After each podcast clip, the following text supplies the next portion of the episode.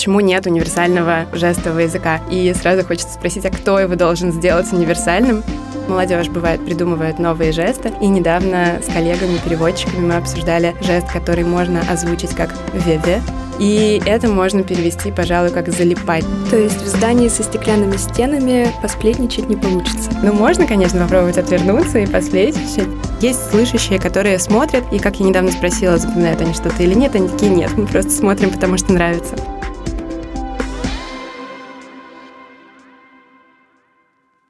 Всем привет! Это «Луч» — совместный подкаст благотворительного фонда «Абсолют помощь» и студентов вышки. С вами Даша Рогова и Лера Нефедова. Вместе с гостями подкаста мы учимся ориентироваться в мире благотворительности и инклюзии, чтобы незнание, сомнения и стеснения перестали мешать желанию помочь. Мы узнаем сами и расскажем вам, как люди помогают людям, делая это профессионально, системно и, конечно, по любви. В этом выпуске подкаста «Луч» мы поговорим о русском жестовом языке и его особенностях. У нас в гостях Тоня Столярова, переводчица русского жестового языка. Тони переводит экскурсии в Третьяковской галерее, Пушкинском музее и Политехе, лекции и дискуссии в Еврейском музее и Центре толерантности. Еще Тони увлекается переводом песен на РЖЯ и даже пробовала переводить стендап в клубе номер один. Тоня, привет! Привет! Мы хотим немного разобраться в том, что такое русский жестовый язык и по каким принципам он работает. Давай начнем с основ. Как правильно говорить? Язык жестов или жестовый язык? Это отличный вопрос, и я хочу вам для начала соврать. Я хочу сказать, что правильно говорить жестовый язык. На самом деле, в рамках нашей темы сегодняшней правильно говорить жестовый язык или русский жестовый язык, но это просто два разных понятия. Жестовый язык — это полноценная лингвистическая система, а язык жестов — это язык нашего тела. Это то, что в психологии говорят открытая или закрытая поза. Русский жестовый язык правильно называть жестовый язык, и это легко запомнить через русский язык, английский язык и точно так же по аналогии жестовый язык. А кому вообще может быть полезен жестовый язык? Прекрасный тоже вопрос. Жестовый язык относится к сообществу глухих людей, и это сообщество включает разных людей. Там есть глухие люди, есть слабослышащие люди, кто-то владеет жестовым языком от рождения, для кого-то это родной и первый язык, для кого-то это второй язык или, может быть, даже третий язык. Есть э, переводчики, их тоже иногда причисляют к этому сообществу. Есть, конечно же, родные, друзья, семьи глухих и слабослышащих людей, людей, которые владеют жестовым языком в той или иной степени. Но вообще жестовый язык по жизни может пригодиться разным специалистам, врачам, полицейским, которым приходится сталкиваться с разными людьми. И жестовый язык — это очень приятный бонус, если специалист его знает и может пообщаться с человеком, которому он должен помочь на его родном языке. Также жестовый язык может пригодиться актерам, которые играют глухих или слабослышащих людей, но мое личное мнение, так делать не нужно, лучше приглашать глухих или слабослышащих людей, которые знают этот язык как родной. В интернете довольно много информации о русском жестовом языке, особенно в картинках. Мы заметили, что часто встречаются пособия, где один жест может означать только букву. Это называется дактильный алфавит. В других целое слово. Объясни, пожалуйста, как это работает и каким вариантом пользуются люди в повседневной жизни. Вы очень классно строите вопросы, и чувствуется, что вы готовились к этому выпуску. На самом деле, в жестовом языке действительно, как вы подметили, есть жесты, которые можно приравнять, если сравнивать с русским языком, к одному слову. Это базовые жесты. Большинство жестов вообще такие, например, мама, папа, ребенок, собака. Есть жесты, которые в сравнении с русским языком будет одно слово переводиться двумя жестами, какой-то комбинацией жестов. Например, родители на жестовом языке — это два жеста — мама, папа, которые просто показываются один за другим. А есть дактильный алфавит. Это тоже часть языка. Это когда у нас одна форма руки обозначает одну букву. И глухие люди и слабослышащие пользуются и тем, и другим, потому что это две составляющих языка, которые дополняют друг друга. Есть какие-то понятия, которые можно показать с помощью одного жеста, а есть что-то, для чего не существует жестов, и, соответственно, нужно это прописать побуквенно. Бывает, что существует жест, но другой глухой человек, собеседник, не знает этого жеста, и нужно уточнить. Или, например, вы показали птицу, вам нужно уточнить, что это галка, вы покажете сначала птицу и затем пропишите, что это галка, если это нужно для понимания контекста. Интересно, что первый вариант похож в чем-то на немецкий. Из маленьких слов складываются большие слова. Насколько мы понимаем, исходя из названия сегодняшнего выпуска, в каждой стране свой жестовый язык. Так ли это? Если да, то почему его не сделали универсальным для всех? Это один из самых распространенных вопросов, которые задают мне и другим переводчикам жестового языка. Почему нет универсального жестового языка? И сразу хочется спросить, а кто его должен сделать универсальным? Потому что, да, действительно, в каждой стране свой национальный жестовый язык. И это весьма логично, потому что язык, естественный любой, развивается внутри какого-то сообщества. И универсальный язык может развиться там, где есть большое сообщество, большое комьюнити, между которым выстроены связи и где общаются люди из условной России и условной Мексики. И в каждой стране вырос свой национальный жестовый язык, и что интересно, семейное дерево языков в жестовом языке строится немножко по-другому. И, например, американский и английский жестовые языки, они совершенно разные. Зато американский, французский и русский жестовые языки относятся к одной семье, потому что и русский жестовый язык, и американский жестовый язык выросли из французского. Потому что в XVIII веке мы отправили запрос на учителя. Во Франции уже был аббат Делепе, который учил глухих детей, и в России решили открыть школу для глухих детей, отправили туда запрос на то, чтобы нам оттуда прислали учителя.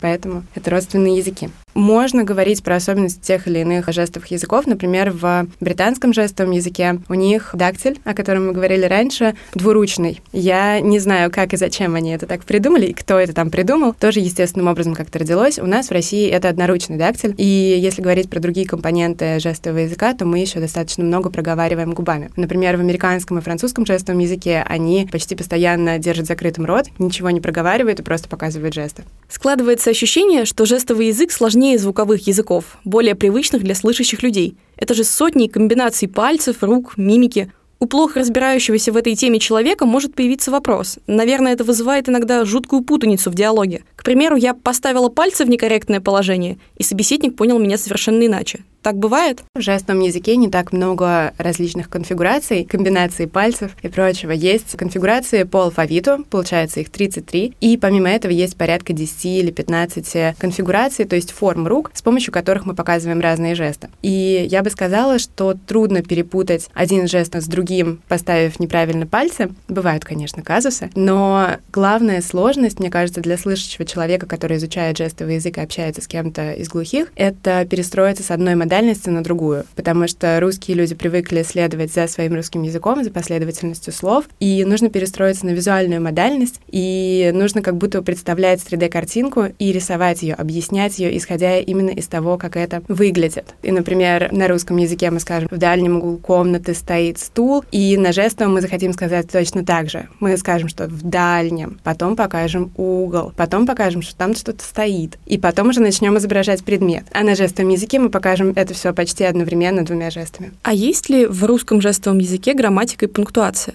Да, конечно, это полноценная лингвистическая система, и с 2012 года в Российской Федерации это прописано в законодательстве. Как у любого естественного полноценного языка, у жестового языка есть своя грамматика, она отличается от русского языка, от звучащего, тем, что, например, в русском жестовом языке идет сначала существительное, а потом уже прилагательное.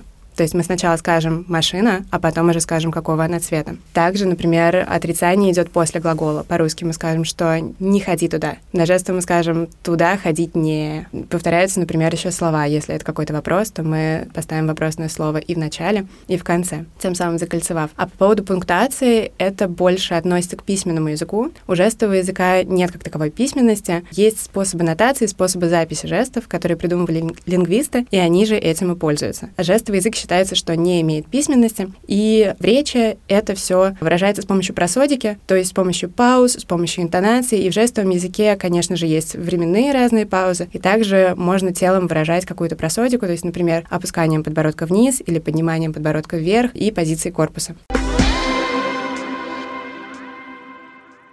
Как и любой другой, современный русский язык постоянно меняется. Мы адаптируем под себя англоязычные слова, добавляем сленг, используем новые научные термины. Происходит ли подобное с русским жестовым языком? Как тогда придумываются новые жесты? Кто этим занимается? Еще один замечательный вопрос. Жестовый язык, конечно, развивается, как любой естественный язык, но по поводу придумывания новых жестов, скорее в жестовом языке очень продуктивен способ переосмысления или добавления нового значения к уже имеющемуся жесту. Например, жест осознанность, такое понятие, как осознанность, будет выражаться через прикладывание пальца к голове и какой-нибудь жест нормально. То есть думать нормально, как бы осознанно. При этом мы будем проговаривать губами осознанность, и слушателям будет понятно. Тем, кто уже знаком с этим термином. Вот. Но еще, конечно, молодежь бывает придумывает новые жесты. И недавно с коллегами-переводчиками мы обсуждали жест, который можно озвучить как «ве-ве». Это такие два червячка, которых мы ставим справа и слева от нашего лба и немножечко сжимаем. Такой «ве-ве», как будто бы мы кого-то подманиваем усиками. И это можно перевести, пожалуй, как «залипать на что-то». В звучащих языках бывает, что при переходе из другого языка слово фиксируется в словаре. Тогда оно считается официально перешедшим. Как фиксируются новые слова в жестовых языках? В жестовых языках тоже есть словари, но, как и в звучащих языках, эти словари не успевают за темпами развития языка и не фиксируют все новые слова и все уходящие слова, и что-то, конечно же, остается незафиксированным. В жестовом языке сейчас очень развивается блогинг, и я думаю, что такой фиксацией языка, пожалуй, служат социальные сети, вот, и разные видео, которые выкладывают современные блогеры.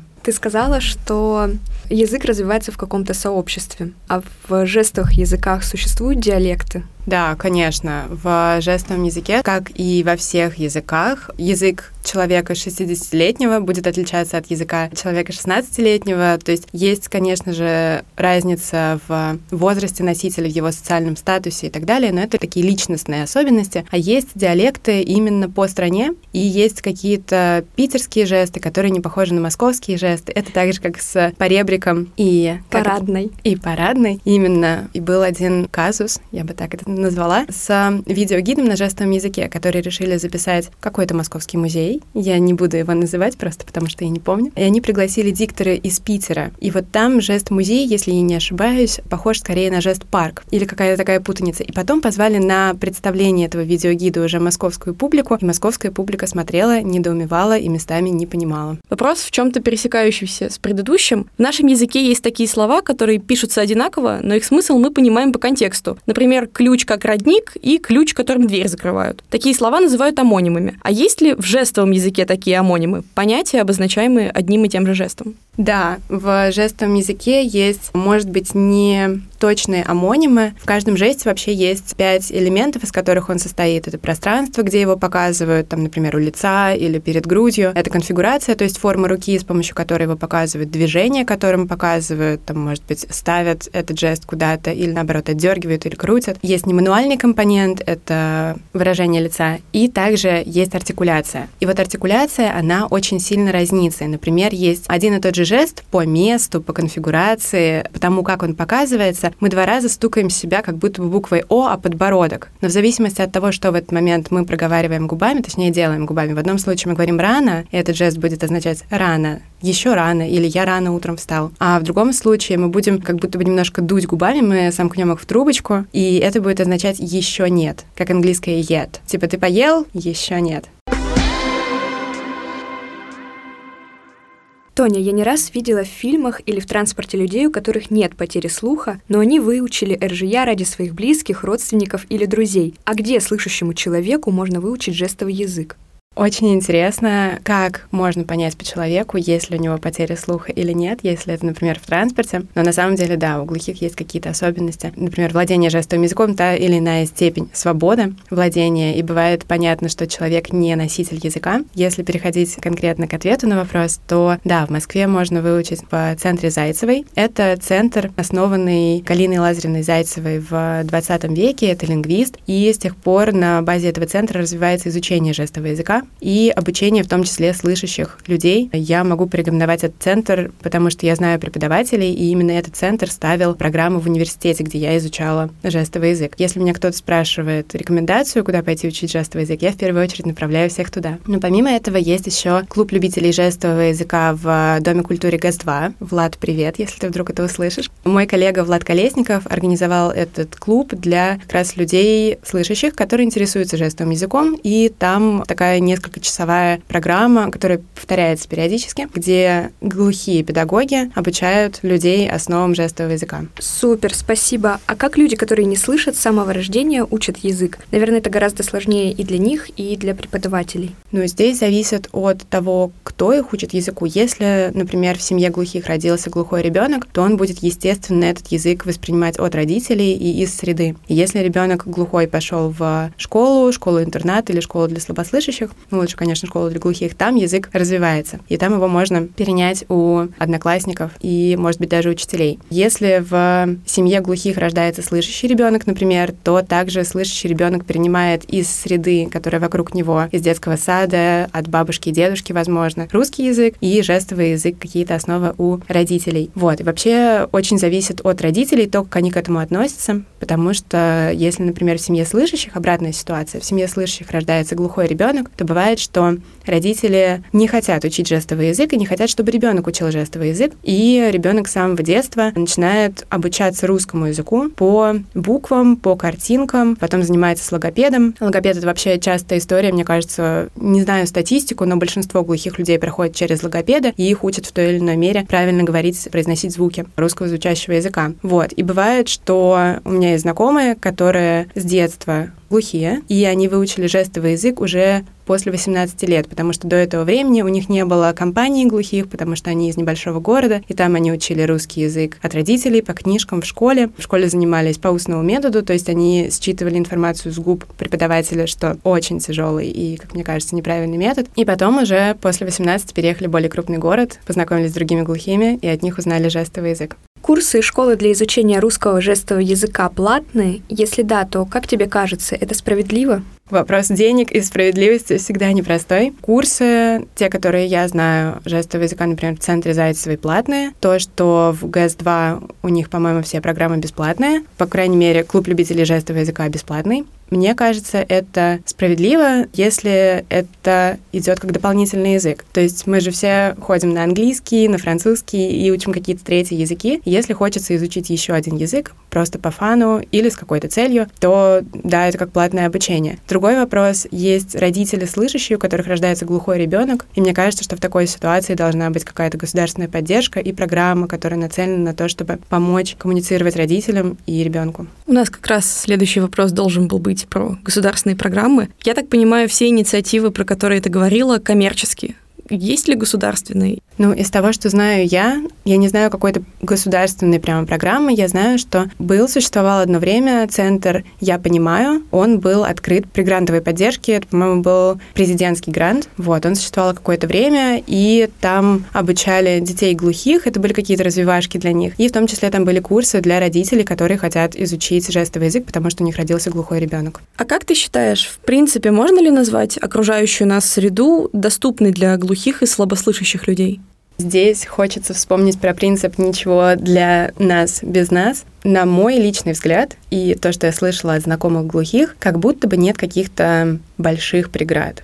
Том плане, что если мы сравниваем с доступностью для людей, которые пользуются инвалидной коляской, то здесь преграды встречаются в каждом переулке и на входе в каждое кафе, к сожалению. Для глухих людей есть такая вещь, как глухая архитектура. Например, это такие элементы, как прозрачные стены, чтобы все всех видели, или же лавочки или стулья, которые расположены полукругом, потому что глухие общаются именно стоя или сидя в полукруге, потому что нужно видеть друг друга. Невозможно сидеть боком друг к другу и общаться. Нужно смотреть друг на друга. Вот, такие принципы частично реализуются в каких-то современных новых пространствах, но чаще это получается не специально, а случайно, просто потому что так выходит и красиво, и удобно. Вот, но у меня не было такого, чтобы кто-то из глухих мне жаловался, что вот здесь все недоступно. Но есть глухие, которые радуются, если, например, в музеях или каких-то культурных учреждениях, та среда, с которой я взаимодействую, там появляются видеогиды или экскурсии на жестовом языке, вот, я это считаю таким элементом доступности, и это сейчас развивается. То есть в здании со стеклянными стенами посплетничать не получится? Ну, можно, конечно, попробовать отвернуться и посплетничать, но это просто, да, удобнее. Можно так поподслушивать.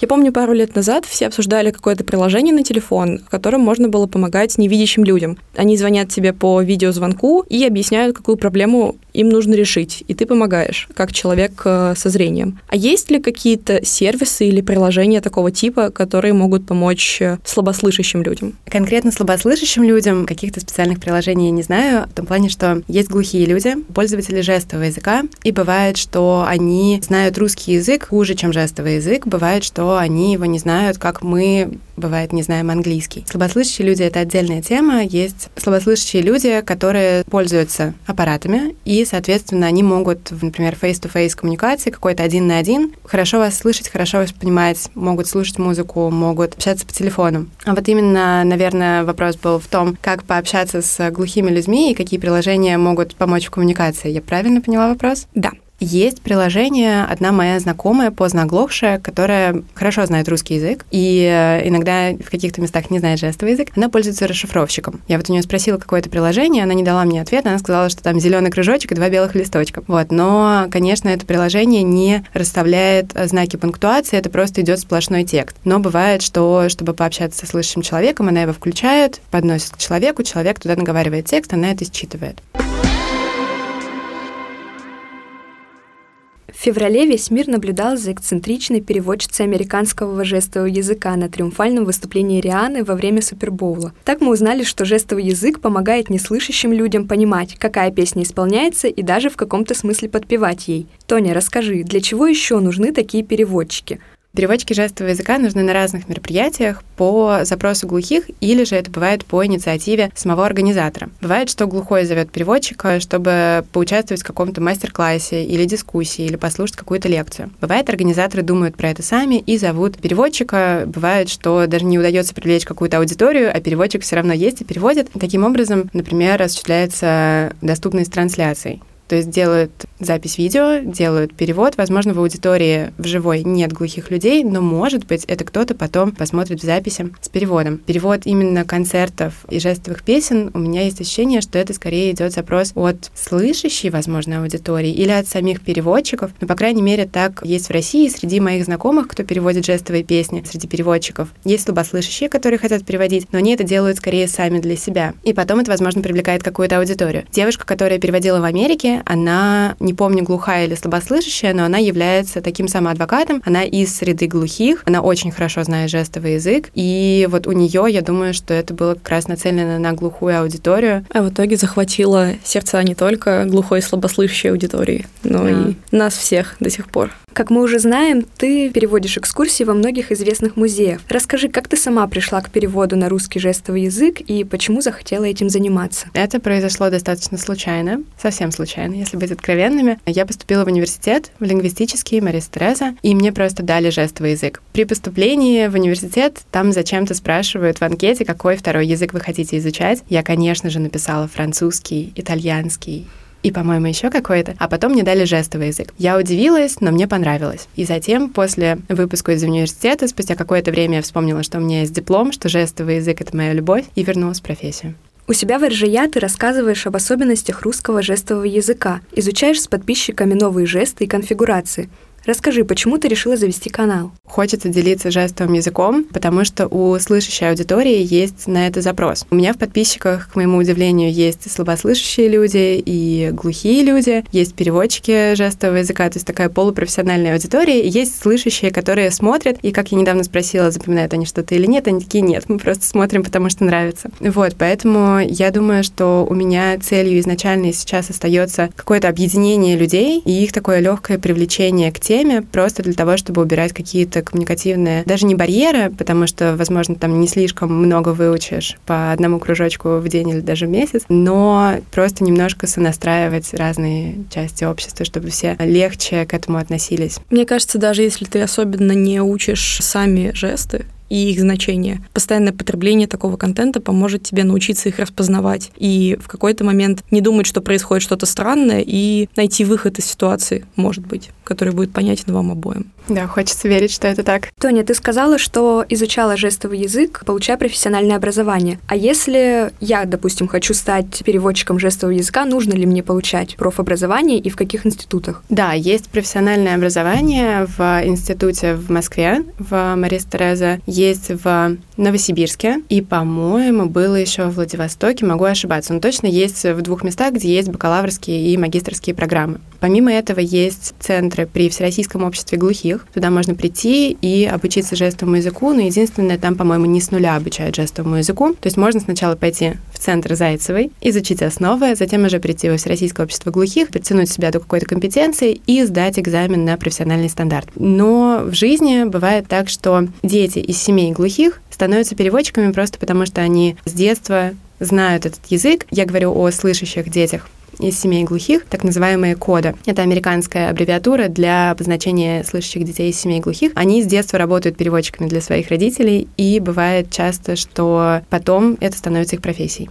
Можешь поделиться с нами секретом, востребована ли эта профессия и может ли она стать для человека основным источником дохода? Да, эта профессия востребована, и она может стать основным источником дохода. У меня есть знакомые, которые работают только переводчиками жестового языка. Я сама какое-то время работала только переводчиком жестового языка, сейчас я в штате Третьяковской галереи, вот, а до этого я на протяжении полутора лет занималась только переводом. Тони, у нас сейчас появились дополнительные вопросы, мы можем их тебе задать? Да, конечно. Ты много взаимодействуешь с глухими и слабослышащими людьми. Можешь ли ты поделиться какими-то правилами корректного взаимодействия с глухими и слабослышащими людьми? Что точно не стоит делать? Хороший вопрос. Я думаю, что есть такие базовые правила, которые хочется озвучить. Первое правило — это что стоит стоять к человеку лицом, и чтобы ваше лицо было хорошо освещено. Не все глухие люди считывают с губ, это стереотип, но когда видно вашу мимику, видно ваши губы, вас легче понимать. Поэтому к человеку стоит встать лицом и, соответственно, тогда уже коммуницировать не сбоку, не за его спиной, потому что тогда будет непонятно. Это относится и к глухим людям, и к слабослышащим людям, потому что есть люди, которые пользуются слуховыми аппаратами, но бывает так, что если вы стоите сзади и вас не видно, то из общего шума вокруг очень трудно вычленить ваш голос, и понять, что именно вы произносите. Когда вы стоите перед человеком, человек вас видит, то обращенное к нему сообщение лучше воспринимается. Своеобразная этика. Да, такая этика получается. Правило, которое я бы озвучила в прошлом году или в позапрошлом, это то, что стоит приспустить маску. Я надеюсь, что это правило нам больше не пригодится. Ну, пожалуй, стараться, когда вы стоите лицом, продолжение этого стараться не отворачиваться. Потому что, например, бывает в школах даже, когда педагог ведет урок, его слушают глухие дети, они смотрят на его губы, он что-то объясняет и отворачивается, записывает что-то к доске. В этот момент, конечно же, коммуникация прерывается. У звучащих языков есть уровни владения, например, А, Б и С. А такие уровни владения есть у жестового языка? Ну, я думаю, что эту систему можно применить к любому языку. И в центре Зайцевой, например, ей пользуются, потому что у них базовый курс называется А1, затем идет вторая ступень, ну, то есть это можно сопоставить. Для переводчиков есть профессиональный стандарт, там семь ступеней, семь разных категорий, которые можно получить. А еще по языкам можно сдавать экзамен и получать сертификаты, которые впоследствии можно прикладывать, например, к своим резюме и показывать работодателям. Вот я такой клевый, у меня английский на C2. А есть такие сертификаты по жестовому языку? Можно ли сдать какой-то экзамен и подтвердить компетенцию владения? Ну, кроме профессиональной занятости, как уже обсудили. Я надеюсь, что в итоге этого подкаста все запомните про центр Зайцевой, потому что именно там, я снова сошлюсь на него, именно там по прохождению какого-то блока, первой ступени, второй ступени вам дается сертификат о том, что вы его прошли. Вот, а каких-то еще таких курсов, которые сертифицированные дают вам по итогу сертификат, возможно, при Всероссийском обществе глухих есть, но я не уверена. Супер, будем знать. Следующий язык к изучению готов. Тоня, спасибо большое за такой подробный рассказ. Нам стало интересно, сможем ли мы изучить хотя бы пару базовых жестов вместе с тобой. Мы потом поделимся этими видео в нашем телеграм-канале. Хотелось бы выучить какое-нибудь простое приветствие вместе с нашими слушателями и записать туториал. А еще выучить какие-нибудь самые важные и нужные для всех слова, например, «Здравствуйте, вам нужна помощь» или «Как вам помочь?» «Спасибо, пожалуйста» и неожиданно «Я люблю тебя». Класс, очень приятная подборка. Давайте запишем. У нас в гостях была Тоня Столярова, переводчица русского жестового языка. Тоня, спасибо большое за этот интересный и содержательный разговор. Спасибо вам за классные вопросы. Сегодня мы поговорили о принципах и особенностях русского жестового языка и узнали, с какими трудностями можно столкнуться при его изучении, а также поговорили о профессии переводчика с жестового языка и даже признались любви этому миру с помощью жестов. В следующих выпусках мы продолжим разбираться в благотворительности и инклюзии. Чтобы ничего не пропускать, подписывайтесь на подкаст «Луч» на удобной для вас платформе и в Телеграме. Все ссылки можно найти в описании. Ставьте оценки и рассказывайте о нас своим друзьям. Так вы поможете привлечь внимание к теме благотворительности и помощи людям.